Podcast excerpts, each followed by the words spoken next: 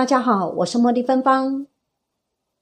刚才准提佛母突然请我告诉大家、转达大家一件事情，就是明天中秋节，也就是今天晚上十二点到明天晚上十二点这二十四小时内，请大家不要想消极、悲观、不如意的事，要努力的控制自己的念头，努力的去想愉悦的事情。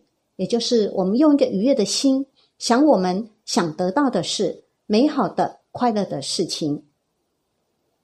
为什么明天这么重要？要提醒我们注意我们的念头呢？刚刚我来不及询问，但是相信绝对是很重要的，所以准提佛母才请我转达给大家知道。在这里预祝大家中秋节快乐！